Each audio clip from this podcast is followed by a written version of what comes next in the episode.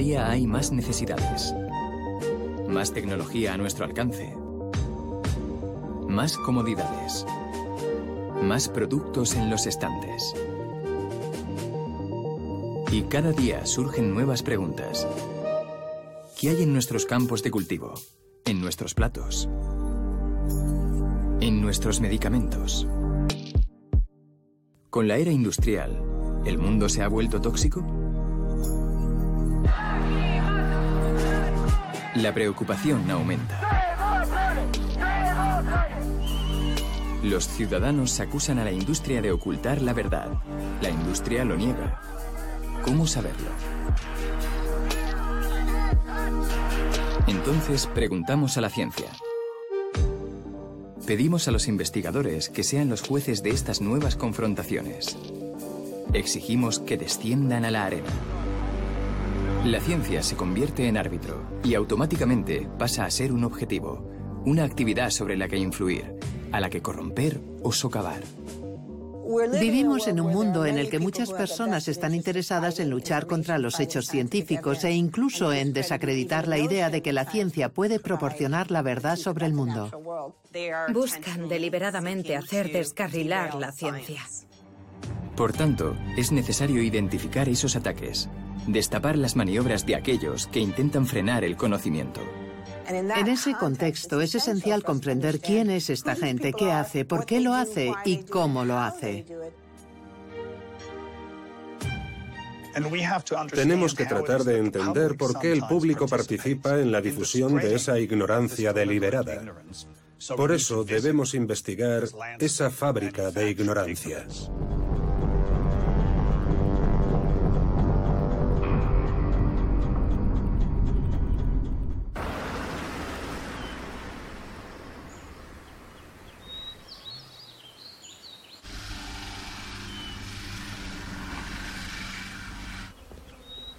En el norte de Grecia, como en la mayoría de los países desarrollados, una hecatombe está afectando a las colonias de abejas.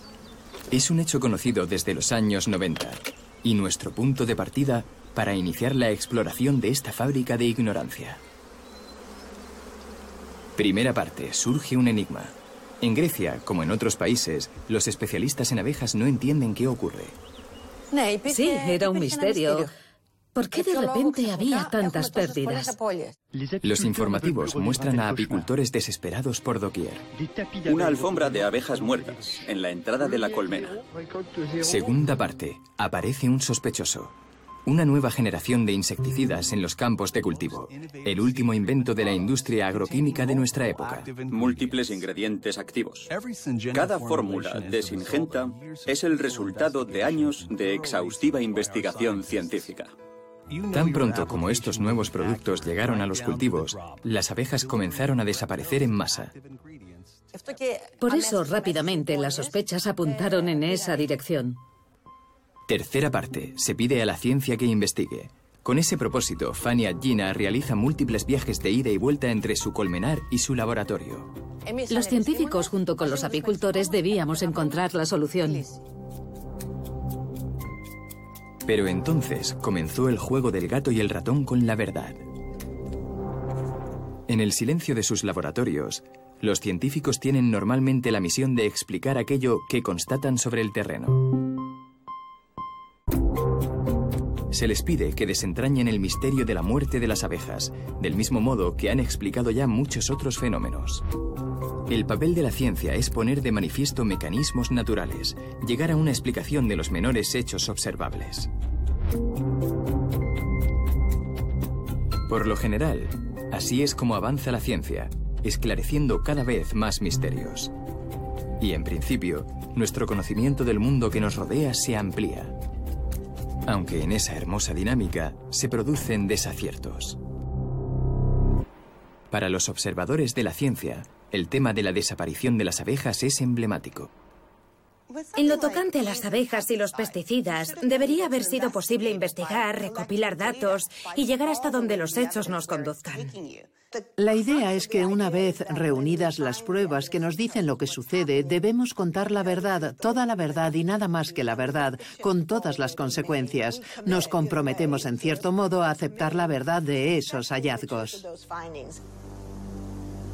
Pero en el caso de las abejas, la historia no ha sucedido exactamente así.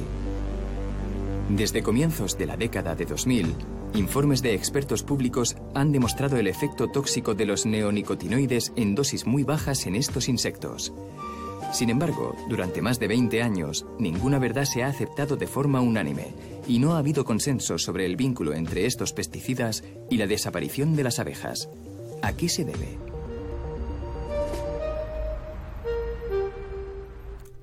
Para ver el panorama completo, se precisa un observador escrupuloso. Desde que se observaron estos trastornos en las abejas, se ha investigado mucho más las causas alternativas a los pesticidas.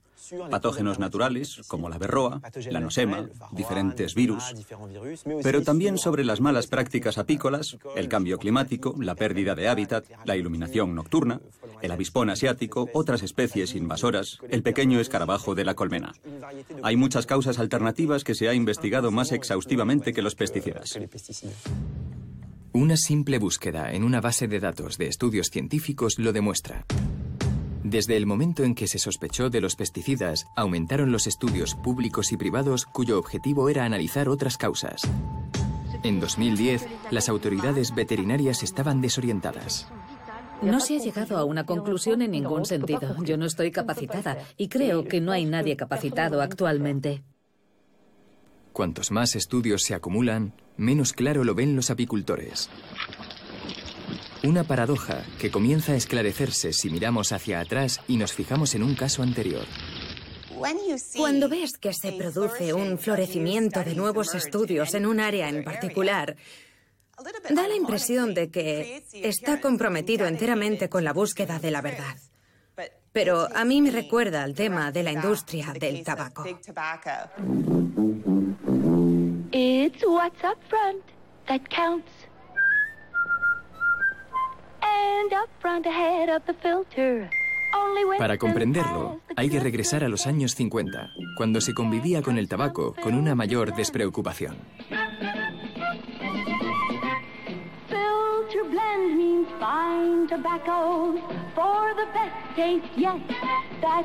Pero esa despreocupación no iba a durar. ¿Qué contiene este producto? En diciembre de 1953, una noticia crea un gran revuelo. Unos investigadores acaban de causar cáncer en ratones, cepillándolos con alquitrán de cigarrillo. Ante tal descubrimiento, se desata de inmediato una batalla. Para las empresas tabaqueras supuso una crisis porque no podían contestar a las pruebas y decir son falsas. Solo podían decir, no lo sabemos. Entonces los directores de las grandes compañías tabaqueras se reunieron en Nueva York. Ahora se sabe que tuvo lugar una reunión en el Hotel Plaza, en diciembre de 1953, entre los jefes de las siete principales fábricas, conocidas colectivamente como Big Tobacco. Imaginemos la escena. Señores, vayamos directamente al meollo del asunto. Este encuentro constituirá un hito en la historia de la ignorancia. Nos enfrentamos a un mismo desafío y estamos todos en el mismo barco, unidos. Frente al progreso de la ciencia, los fabricantes de cigarrillos tienen un plan. Lanzan una campaña para decir, somos conscientes de lo que dice la ciencia, pensamos que hay problemas y ello nos preocupa profundamente. Vamos a lanzar una campaña para explicar ese punto básico y que llegue a todo el mundo. Deciden redactar una declaración pública. Nos comprometemos a ayudar en la investigación sobre el tabaco y la salud. En consecuencia, vamos a crear juntos el Comité de Investigación de la Industria del Tabaco. ¿Buena declaración? Sí.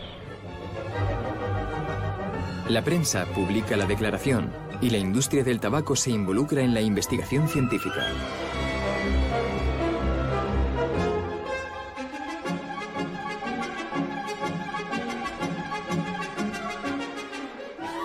Créanme amigos, para garantizar su placer de fumar y su seguridad, Chesterfield está en la vanguardia de la ciencia moderna. Chesterfield le proporciona hechos científicos. La creación de un centro de investigación sobre el tabaco tiene como objetivo no solo producir conocimiento, sino sobre todo producir un conocimiento que vaya en contra de otros hechos establecidos, de modo que utilizan un método científico contra la ciencia establecida. Se trata, en realidad, de utilizar la ciencia contra sí misma. La utilización manifiesta de la ciencia contra la ciencia supone un auténtico retroceso. Invertir en investigación científica para desacreditar a la ciencia es un retroceso. Pero, ¿cómo se puso en práctica esa decisión? Financiaron lo que yo llamo investigación de distracción. Los laboratorios apoyados por las empresas tabaqueras definen los proyectos de investigación, los proyectos especiales, SP, todo el arsenal de la ciencia de distracción. Se busca, por ejemplo, el cáncer de pulmón en los no fumadores. Se busca su relación con el lugar de residencia, con las condiciones de trabajo, con los hábitos personales. Investigan en conejos si el cáncer de pulmón se puede explicar por toxinas o virus. Big Tobacco, la industria del tabaco, financia generosamente centenares de investigaciones. Algunos proyectos son muy útiles, como la búsqueda de precursores de enfermedades cardiovasculares. Otros son descabellados.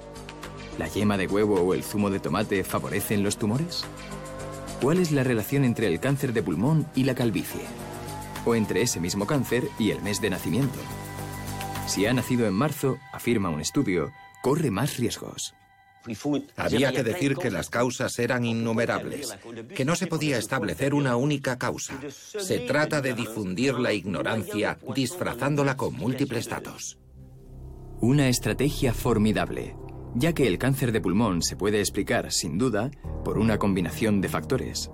Identificar los diferentes factores de riesgo es norma habitual en la ciencia.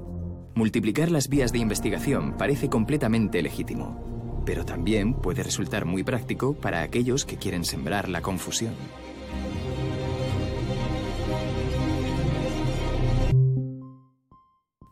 Como resultado de ello, parece casi imposible acusar al sospechoso. Esa estrategia está perfectamente asimilada. Ha servido de modelo a casi todas las negaciones científicas que le siguieron. Es la historia del tabaco y la misma historia que la de la lluvia ácida, la misma historia que la del agujero de ozono, los pesticidas, el cambio climático, los neonicotinoides, el bisfenol A, la píldora anticonceptiva. Hemos visto emplear esa estrategia una y otra vez. Se trata de ganar tiempo.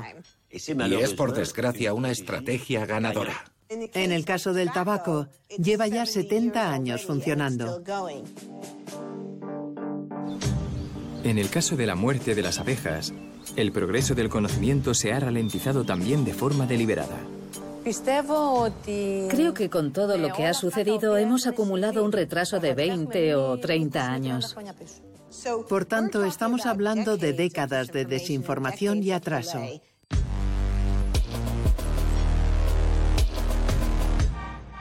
Mientras tanto, las empresas siguen acumulando dinero.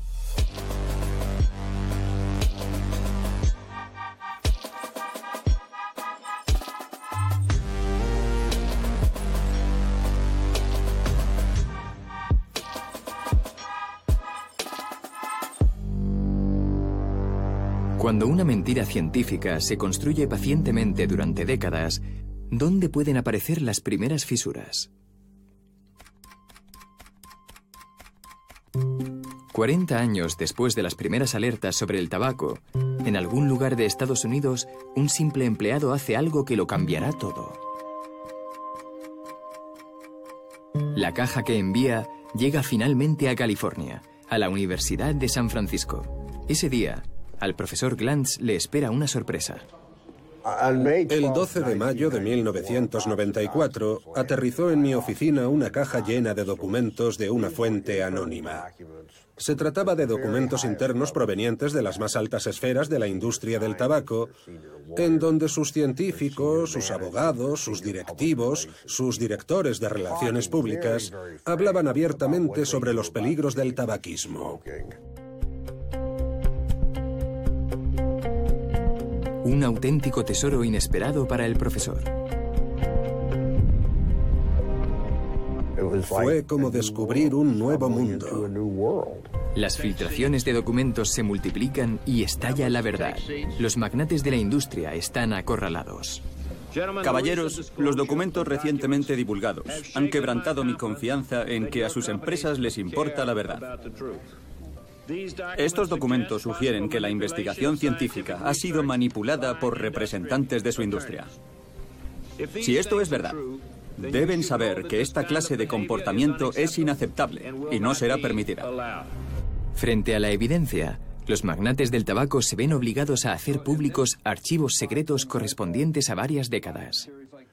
Todos esos documentos constaban de miles de páginas. Actualmente hay 93 millones.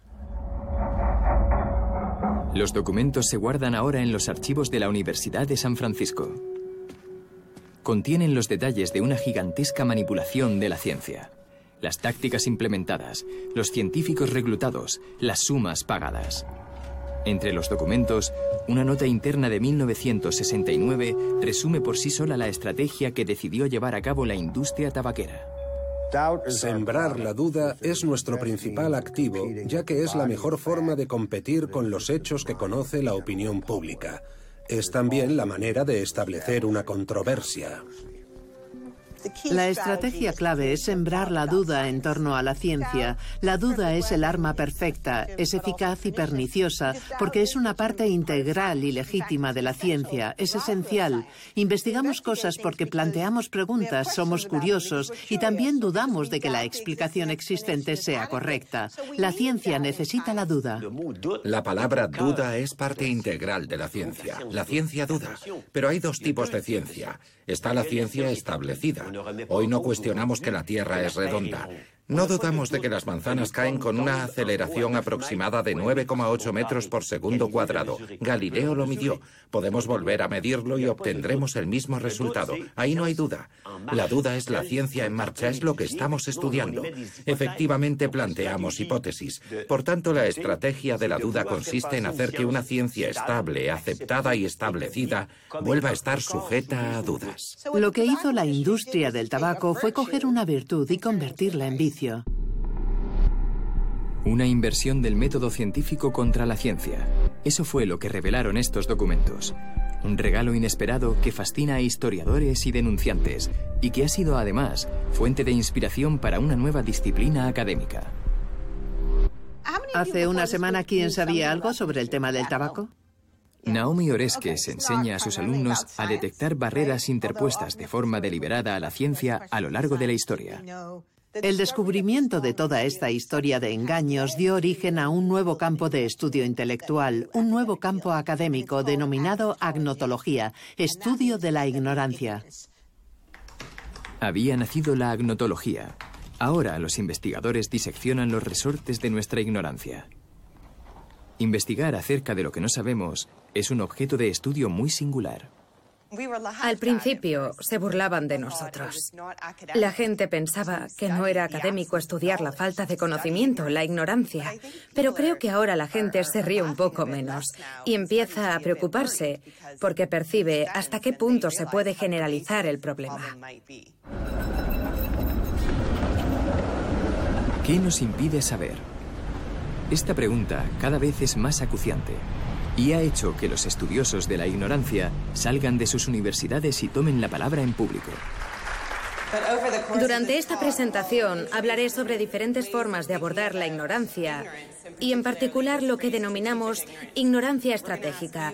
Quiero que busquéis ejemplos de ignorancia estratégica en vuestra vida.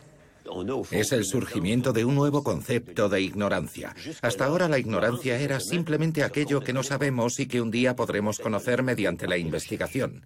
Pero ahora nos hemos dado cuenta de que podemos producir de forma activa ignorancia.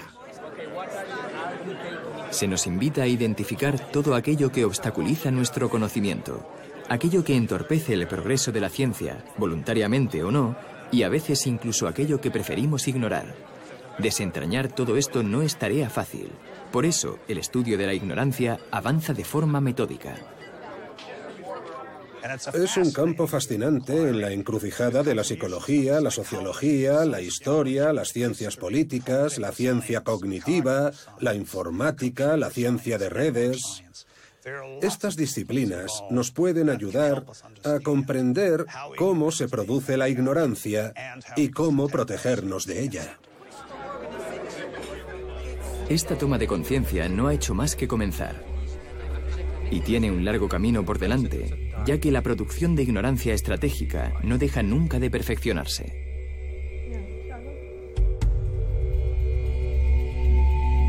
Para detectarla, es a menudo necesario bucear en los detalles de la práctica científica. Por lo general, cuando llega una innovación al mercado, viene acompañada de incontables sospechas. ¿Estos nuevos productos amenazan nuestra salud? Y sobre todo, ¿en qué dosis? Esa es la gran pregunta que ha dado lugar a las batallas más encarnizadas.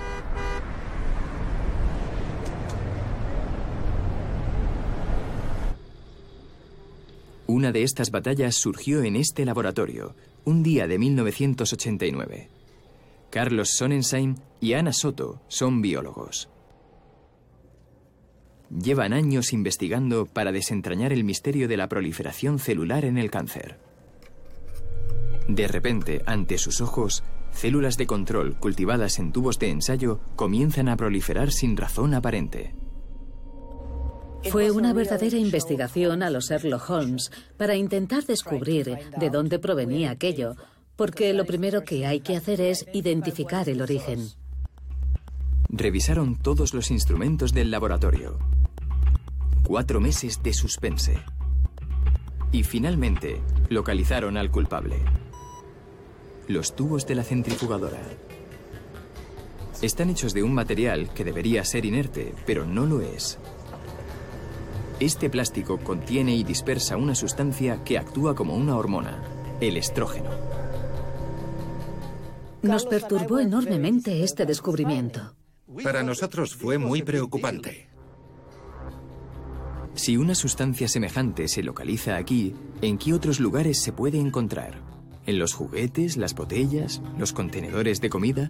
¿En todos los plásticos que acaban en el medio ambiente? ¿Y afecta ello a nuestro organismo?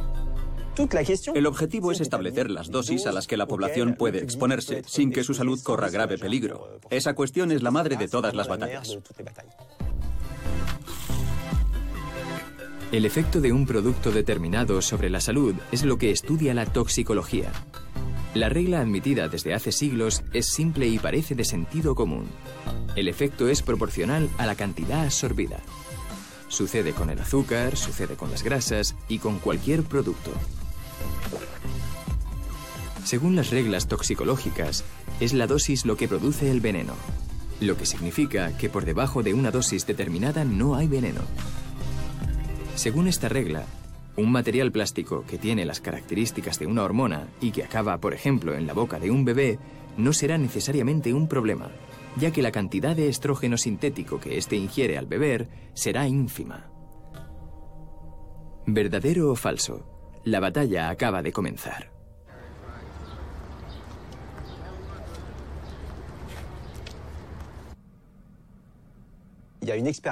Fred Bomsal un investigador estadounidense de la Universidad de Missouri, llevará a cabo el primer experimento controlado en animales de laboratorio para tratar de evaluar la actividad de un plastificante muy común llamado bisfenol A. Esto tiene la misma estructura que un medicamento estrogénico. Utilizan una hormona sexual para fabricar plástico. Es de locos. Durante años, el profesor Bomsal y su equipo observaron ratones expuestos a diferentes dosis de bisfenol. Para medir los rastros del producto, investigan lo que sucede en los límites de la detección en las máquinas más sensibles. Y lo que descubren remueve los cimientos del conocimiento científico. De hecho, los daños producidos en el sistema reproductivo aparecieron a un nivel 25.000 veces inferior al de una dosis que hasta entonces se consideraba inofensiva. Fue una auténtica conmoción. Es considerable por varias razones de las cuales la más importante es que una parte de esa sustancia puede tener efectos más importantes en dosis infinitesimales que en dosis más altas. ¿Y por qué es importante?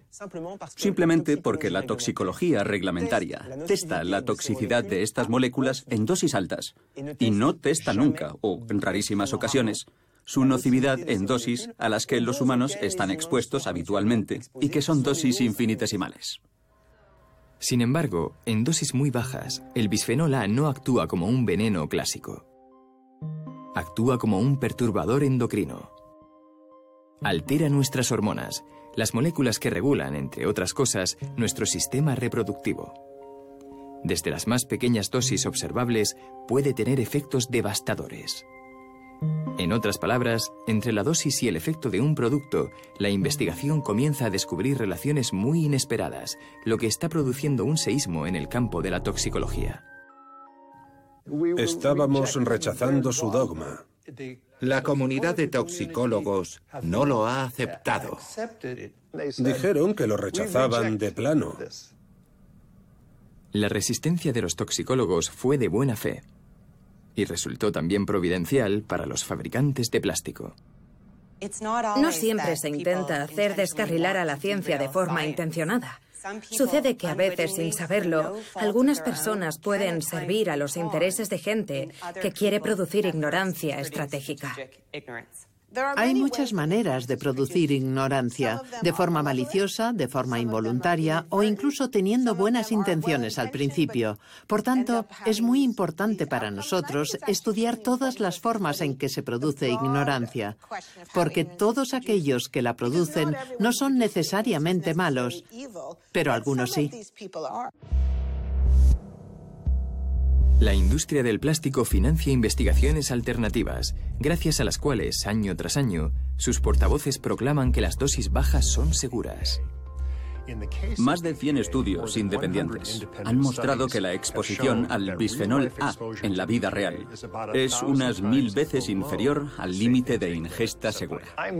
Yo digo una cosa y los industriales dicen otra. Así que había que explicar de dónde provenía esa diferencia de discurso. Bonsal quiere comprender.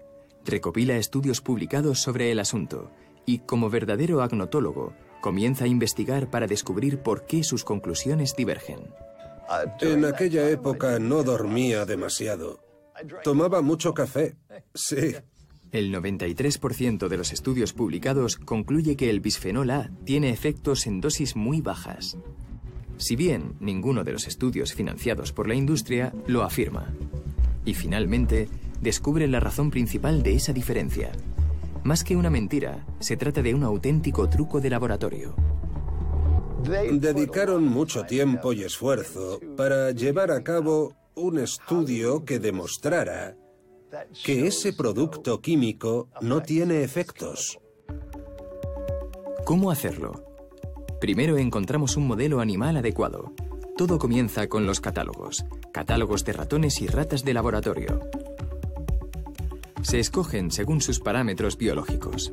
Se encargan a medida, personalizados según las necesidades del ensayo a realizar. Y se solicita el envío al laboratorio.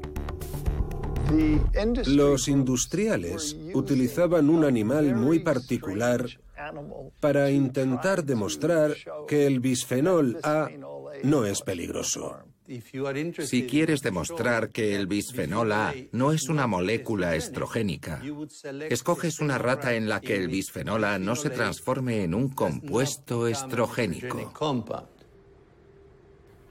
Así que debes tener mucho cuidado con el modelo de rata que eliges, porque puedes escoger el modelo equivocado y te puedes equivocar por no saber o por saber demasiado. ¿Cómo se puede hacer eso? Una rata para exonerar el bisfenol A. Un truco más en la bolsa de los ilusionistas de la ciencia.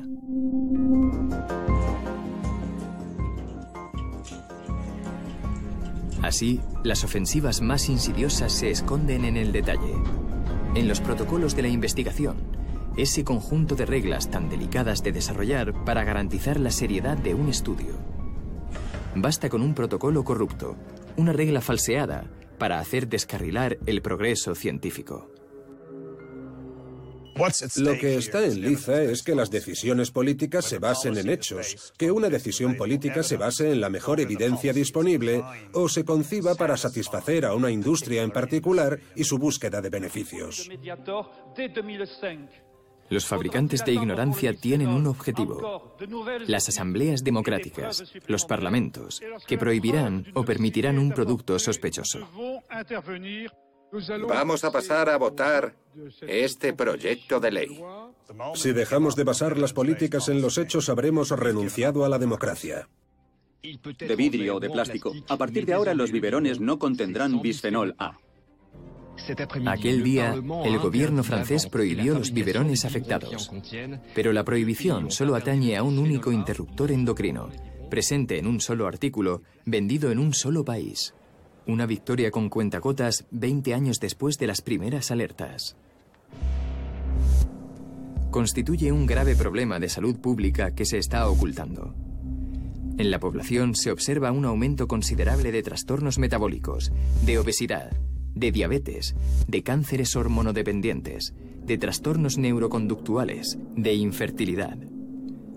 En esta explosión de casos, los interruptores endocrinos son los principales sospechosos, ya que nuestro organismo está imbuido de ellos. Durante este tiempo, los defensores de la industria del plástico siguen sembrando dudas.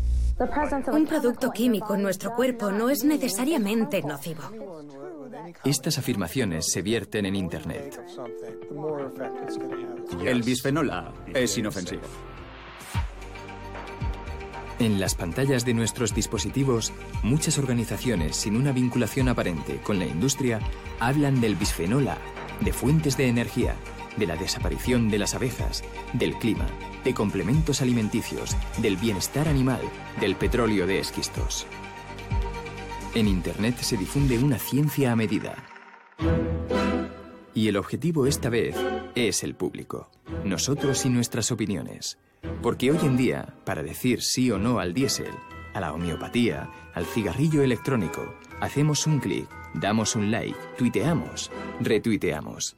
Esa es actualmente la opinión pública. Anónimas, planetarias, las redes sociales parecen el medio ideal para confundir el debate.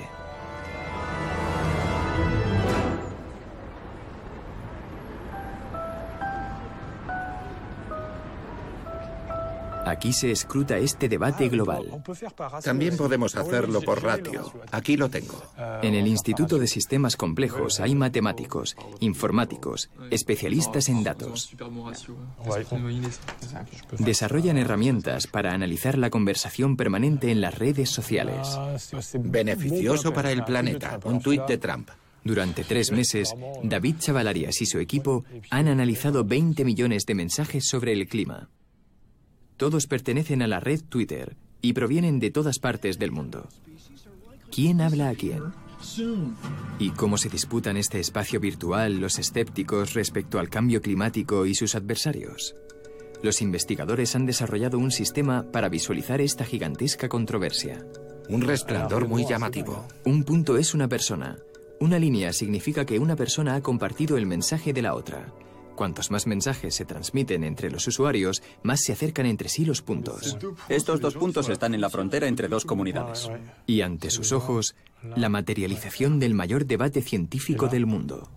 Estas cuentas de Twitter forman la comunidad de escépticos respecto al cambio climático. Y podemos ver que esta comunidad climatoescéptica es muy distinta de esta otra, que se compone de cuentas que llegan a un consenso sobre el clima. Y aquí tenemos 140.000 cuentas. Es mucha gente. Una vez que este debate se ha hecho observable, ¿A qué conclusión podemos llegar? En el lado de los escépticos, el núcleo siempre está activo, siempre están tuiteando. Son menos numerosos, pero siempre activos. Tratan de equilibrar así el debate. Exactamente, son hiperactivos. Tienen cuentas que han enviado 100.000 o 200.000 tweets en 10 años. Es increíble.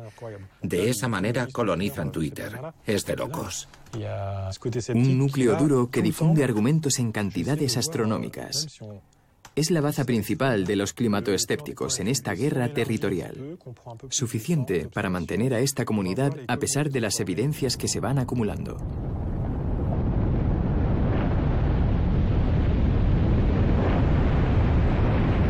La comunidad científica es casi unánime en cuanto al calentamiento global y a que la influencia del hombre es clara. Pero ello no significa que este consenso se imponga en las redes sociales.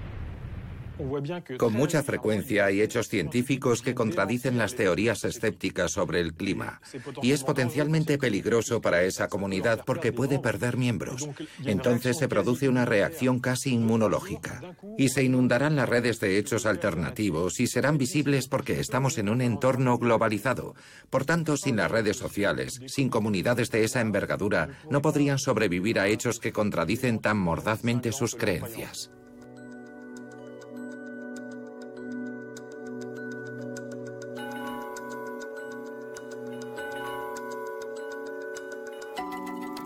¿Quién propaga así el pensamiento escéptico respecto al cambio climático y por qué razón? Retrocedamos en la cadena de mensajes. Tomemos, por ejemplo, esta cuenta de Twitter llamada Instituto Herland. ¿Quién hay detrás de este punto?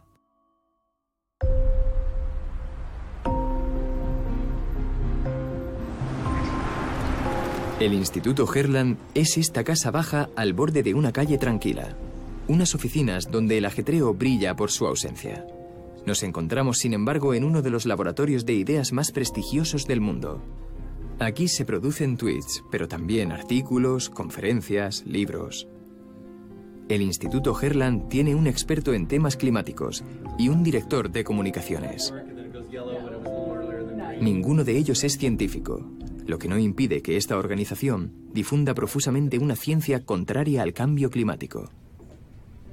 Los hechos científicos más convincentes muestran que no existe crisis climática. No nos enfrentamos a nada de eso. El Instituto Herland es mundialmente conocido por nuestro trabajo con científicos que son escépticos en cuanto a que los humanos estén causando una crisis climática. Y es probable que mucha gente en todo el mundo nos odie porque somos muy conocidos por ello. Cuando la comunidad escéptica respecto al cambio climático se reúne, el Instituto Herland siempre está a la cabeza, actuando como patrocinador o copatrocinador de conferencias como esta, en Múnich, Alemania. Os animo a compartir con la gente la verdad y también las formas de encontrar la verdad, porque esa es la única manera de que prevalezca el pensamiento científico y triunfe la buena ciencia. ¿Quiénes son estos investigadores que perseveran contra el consenso? ¿Son escépticos porque son más escrupulosos que los demás? ¿Más rigurosos? ¿Qué base racional hay para decir que un clima un poco más cálido es malo? No hay una base racional para afirmar algo así. ¿Están subvencionados por la industria del petróleo para negar los efectos del CO2 en el clima? No nos enfrentamos a una catástrofe por el aumento del nivel del mar. Es habitual buscar vínculos entre los escépticos respecto al cambio climático y la industria. Pero según Naomi Oreskes, la mejor explicación está en otra parte. Como historiadora, estudió el recorrido de los primeros científicos en dudar del calentamiento global, físicos eminentes. Al leer sus artículos, sus notas y los correos que se enviaban, descubrimos que su motivación no era el dinero, era ideológica.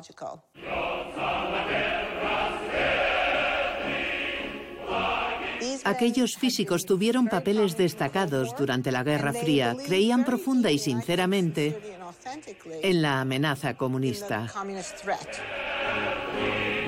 La arena de la confrontación entre la Unión Soviética y los Estados Unidos en aquella época era la carrera espacial. Para ostentar el liderazgo en la Tierra, Estados Unidos necesita el liderazgo en el espacio. Los físicos estadounidenses se movilizan para crear un programa militar y espacial. La ciencia al servicio de una idea. Pensaban que sus trabajos científicos ayudaron a contener la amenaza comunista y a proteger la democracia estadounidense. Posteriormente, el mundo comunista se derrumba. Victoria para Estados Unidos y para los físicos comprometidos con la cruzada por su supremacía. Sin embargo, no abandonan la batalla. Se celebra una conferencia en Washington, entre los oradores Fred Singer, un pionero de la conquista espacial, pero no interviene para hablar de cohetes, sino del clima. En primer lugar, deben saber que no existe un argumento científico real que respalde el supuesto calentamiento global. Cuando la Guerra Fría terminó, se diría que necesitaban un nuevo enemigo. Y lo encontraron en los ecologistas, a los que veían como comunistas enmascarados. ¿Qué quieren? ¿Cuál es su verdadero objetivo? Su verdadero objetivo es el control político de la economía. La pretendida crisis climática es su pretexto para hacer lo que siempre han querido hacer. Se trata de remodelar la sociedad a la imagen del socialismo. El Instituto Herland se planta y dice no. Siguiendo la estela de aquellos científicos que abrazaron una ideología, el Instituto Herland es el heredero de una época. Yo soy hijo de la Guerra Fría. La libertad es un tesoro. Pero ahora el cambio climático amenaza incluso la existencia de la vida en la Tierra y ello exige intervenir de forma contundente y eso ellos no lo aceptan. ¿Por qué? Porque si el libre mercado es fundamental para ti, entonces el cambio climático constituye emocionalmente una seria amenaza y para adaptarte a él tendrás que cambiar tu forma de hacer negocios. Y para algunas personas supone un reto demasiado grande. Significaría eliminar los viajes en avión y los coches de gasolina. Significaría destruir una cuarta parte de nuestros coches y de las centrales eléctricas. Nuestro estilo de vida está en peligro. Y no hay una razón científica. Nuestro estilo de vida, nuestro frenesí consumidor, nuestras formas de producir, eso es lo que habrá que cambiar si la ciencia concluye que los seres humanos son responsables del calentamiento global. Algo impensable para algunos.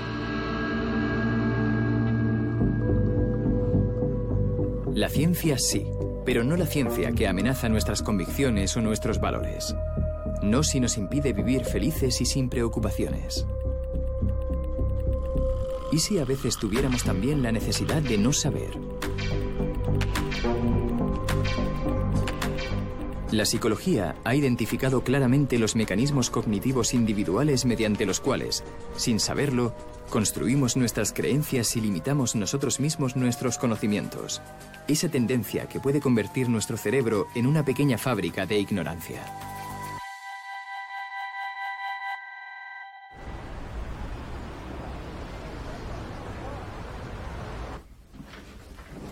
El profesor de psicología en la Universidad de Bristol, Stefan Lewandowski, estudia las complejas relaciones que tenemos con la ciencia. Se pregunta cómo podemos hacer frente a un consenso científico que nos incomoda. Si te sientes amenazado por la ciencia sobre un tema y ves que casi todos los científicos están de acuerdo, te encuentras en una situación de conflicto. Se producen disonancias cognitivas. ¿Qué hago con mis creencias si todos los científicos están de acuerdo en que aquello en lo que creo está amenazado? Hola, tú debes ser Eli. Soy Stefan Lewandowski. Bienvenida al experimento y gracias. El profesor ha ideado un experimento y recibe a los sujetos que se han prestado a participar. Gracias por venir. Vamos al laboratorio. Aquí está. Siéntate frente al ordenador, por favor.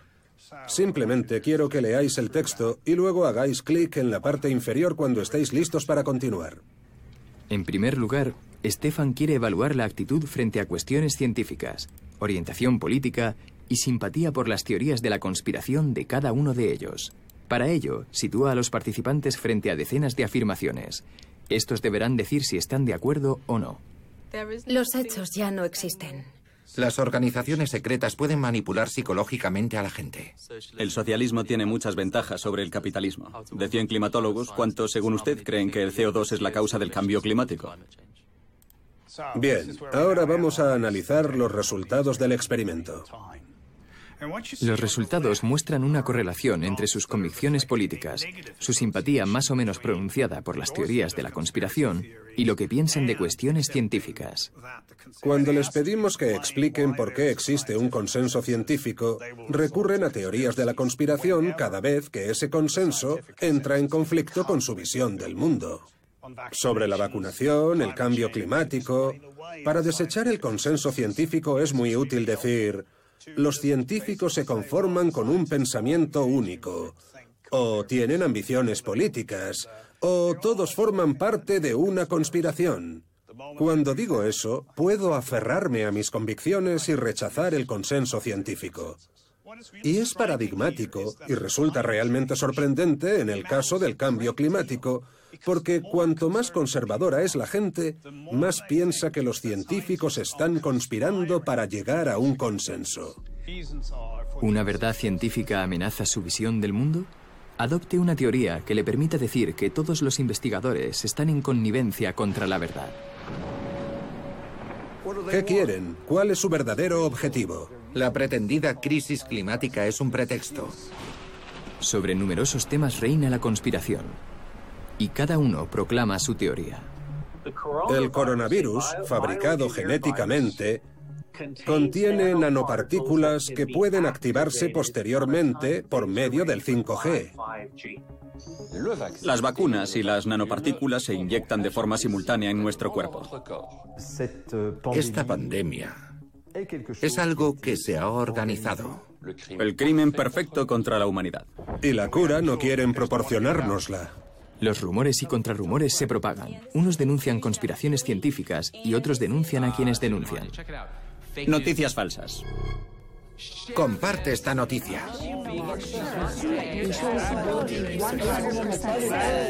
En las redes sociales es un bando contra otro. Puedes decir sí ahora mismo. ¿Han suplantado estos enfrentamientos al lento y minucioso proceso científico? ¿Será al final a cada cual su verdad? Si dejo caer este lápiz, observamos la gravedad. Cualquier opinión al respecto carece de relevancia. Las víctimas del cambio climático, las víctimas de la contaminación de partículas finas o de enfermedades infecciosas donde se ha dejado de vacunar. Estos rostros son un recordatorio de que rehuir la verdad científica tiene consecuencias los hechos siempre terminan prevaleciendo. Y pese a todo, nuestros conocimientos progresan, se van construyendo, venciendo dificultades a lo largo de la historia.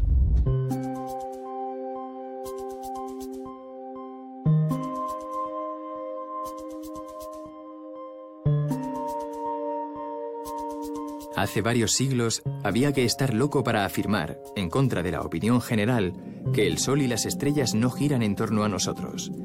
Pero, ¿qué es la Tierra que gira sobre sí misma como una peonza? Los primeros que intentaron demostrarlo lo pagaron caro. Las obras de Copérnico fueron prohibidas. Galileo fue condenado. Con ellos, la investigación chocó frontalmente con una de las principales asunciones de su época. No debemos olvidar que la ciencia siempre ha estado arraigada en nuestra sociedad y por tanto el contexto social global siempre ha ejercido cierta coacción contra ella. Hace 300 años, el progreso científico chocó con la Iglesia. Pero hoy es el mercado el que ha asumido el papel de la Iglesia. Es la economía quien se ha convertido en una autoridad a la que es difícil desafiar. Otra época, otro escenario. Lo que hace girar el mundo hoy en día es la economía. Cuando el mercado desempeña el papel de la Iglesia, ¿qué nuevas coacciones se ejercen sobre la ciencia? ¿Esta nueva confrontación sesga la investigación? Existe, por supuesto, el caso del investigador atrapado en un conflicto de intereses, el científico que dejará de ser objetivo porque recibe financiación que influye sobre él. Pero el dominio de la economía sobre la ciencia va mucho más allá de los casos individuales. Lo que las leyes del mercado producen en la investigación solo se puede ver con cierta distancia. El marco actual en el que se hace la ciencia influye enormemente en la ciencia que se hace. La economía de mercado limita la ciencia. Valoriza y privilegia la ciencia que se puede rentabilizar, que es lucrativa. Los investigadores deben generar dinero y encontrarlo. Y ello ha dado lugar a una ciencia convertida en un mercado en el que cada cual debe atraer la atención.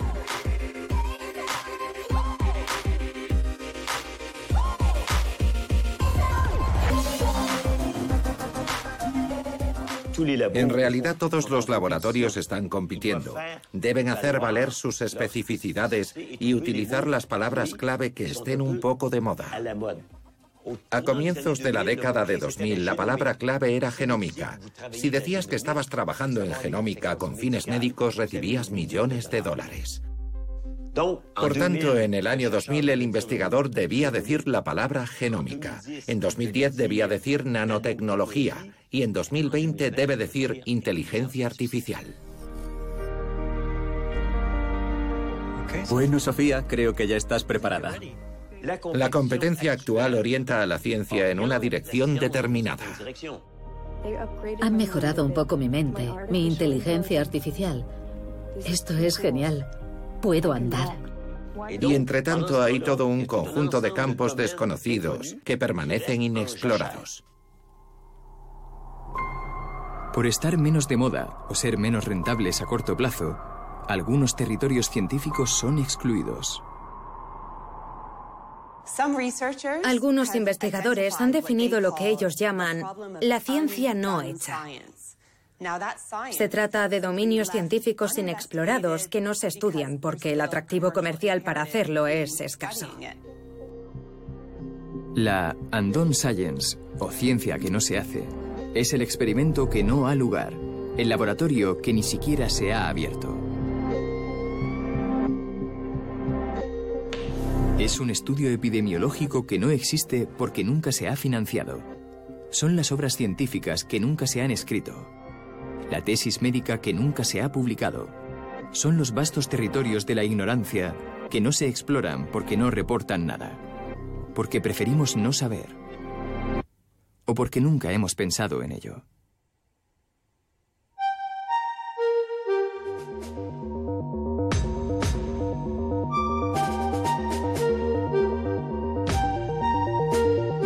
Nuestra necesidad de saber no tiene límites, así como nuestro asombro permanente ante la ciencia. Pero también vemos la ciencia amenazada. Vemos cómo se propaga un virus y cómo la negación científica se propaga con él. El COVID no es un problema. No es tan mortífero. No es un problema para muchos médicos. Las controversias se multiplican y perturban nuestro entendimiento. Ningún estudio científico ha demostrado la eficacia de las mascarillas. Miedo, miedo, miedo. Id a comprar quinina. Aparecen los remedios milagrosos. O tónicas webs. Repito, quinina y o tónicas webs. El coronavirus. Lo conocéis, ¿verdad? El coronavirus. Convicciones sesgadas seducen a las personas. Este es un nuevo fraude. Somos testigos de esta fábrica de ignorancia que los pioneros de la agnotología desmontan metódicamente para nosotros. Y creo que podemos hacernos una pregunta. ¿Por qué funciona? Se les ha escuchado en las universidades más prestigiosas y ahora en los foros, en las mesas redondas, en los medios de comunicación. Para que los científicos puedan investigar. Y cada vez más en las comisiones de investigación y parlamentos. Mi testimonio se basa en 15 años de investigación en ciencia climática. Son todavía poco numerosos. Son ideas preconcebidas sobre un tema. Pero para nosotros, el público, los ciudadanos, son una nueva fuerza con la que contar. Desarrollan las herramientas, los métodos y arrojan luz sobre las formas de proteger un bien común. La ciencia y su meticuloso progreso.